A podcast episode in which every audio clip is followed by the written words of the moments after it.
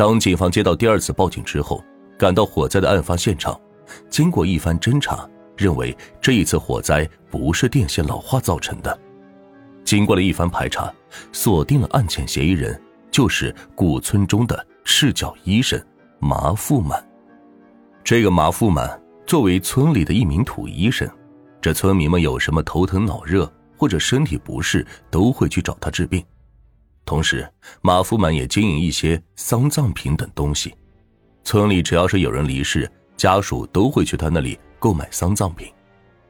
在警方面前，看到证据确凿，马富满承认了自己纵火行为的作案动机。源头在于有大户人家与他抢生意，他一气之下就纵火了。可没想到火势凶猛，一下子就烧掉了九十多间屋子。村民们也是很惊讶，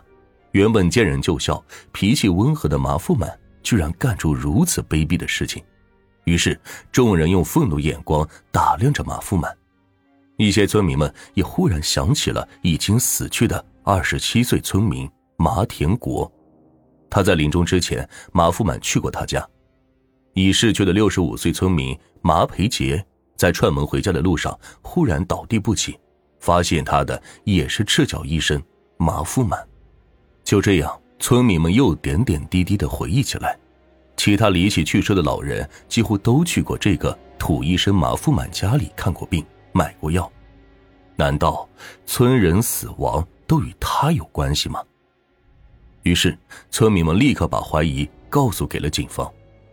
警方接到线索之后，立刻对村里七具离奇暴毙的尸体。进行仔细的尸检，然后在检查过程中才发觉这些尸体都有一个共同的特征，那就是身上都有剧毒氰化物。赤脚医生马富满都与逝去的死者打过交道，这些死者身上都有剧毒氰化物，这些剧毒似乎只有医生才能够拥有。一切证据都证明，赤脚医生马富满与死者的死因是有着密切关系的。于是，警方立即拘留了他，并且对他进行了严密审问。面对警方的审问和铁证，马富满也知道无法掩盖，只能交代一切犯罪事实了。原来，马富满一直靠着在村里行医为生，维持生计。可是，由于村里大部分青壮年都外出务工，村里人自然也稀少，这看病的人自然也就减少了。马富满的收入也自然更少了。马富满看着家庭开支经常入不敷出，生活由小康转为贫穷，这心里自然也是非常焦急。他知道老是做赤脚医生也很难吃上饭，就想着另开辟谋生的饭碗，于是就办了一家殡葬用品店。但是马富满也看到了殡葬用品店也很难令他致富，毕竟。村里的人太少了，于是他就想到了邪恶的办法，就是在给村民们看病的时候，特意放一些剧毒氰化物，这样村民们在吃完赤脚医生马富满的药之后，出现离奇死亡的现象。有些人是第二天死亡，有些人是喝了一口水之后就莫名其妙的死亡，这样给外人看起来死得很突然，仿佛是鬼索命，使得村里有了个鬼村的外号。村里有人死之后，肯定是要办丧事的，于是马富满就利用这个机会，大力的倾销店里的丧葬品，把丧葬品生意做的是红红火火。虽然财源滚滚，但这个钱是丧尽天良的黑心钱呢。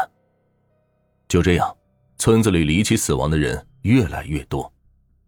两千零三年这一年光景，马富满在村里就有二十多个人死去，而都是身体健康良好。但是在去世之前，都出现了不同程度的腹泻、恶心和呕吐等症状，乃是明显中毒。由于村民们迷信思想，这也造成了鬼村的存在。在村子里人们离奇死亡的面前，由于村民们文化水平低，没有人对事情展开全面的追踪和调查，再加上马富满平日给人感觉老实憨厚温和，没有人去怀疑他，甚至一些老人。怀着迷信的思想，信誓旦旦回忆起了村里的祖先，他们曾经挖过几块带血的石头，这一举动破坏了村里的风水，自然是遭到了报应和天谴。由于这个山村比较偏远，村民们都相信是迷信的说法，在这一种封建迷信思想的指导下，自然认为村里人死亡都是鬼在作怪，乃是一种报应。所以在面对村民们离奇死亡的时候，没有选择报警或者严格的尸检，认为是阎王爷索命。于是就根据正常程序下葬，虽然有关部门也去调查过，但由于村民们迷信思想，不配合政府部门的尸检，这也使得调查工作无法展开。马富满杀人放火可谓是罪大恶极，在他的丑恶行径曝光之后，必然遭到法院的审判。法院以马富满涉嫌投毒、放火和故意杀人罪，性质恶劣，被判处死刑。却由于自首的情节，缓刑两年执行。缓刑结束之后，马富满被判处了无期徒刑。由于在狱中表现良好，认识到自己贪婪无厌的错误，获得两次了减刑的机会，最终改为有期徒刑十八年零四个月。现在马富满依然在监狱中过着自己的生活。好在罗阳古村的村民们再也没有人离奇死亡，摆脱了鬼村的诅咒。生活的平静舒心，村子现在也是人丁兴旺和繁荣昌盛了。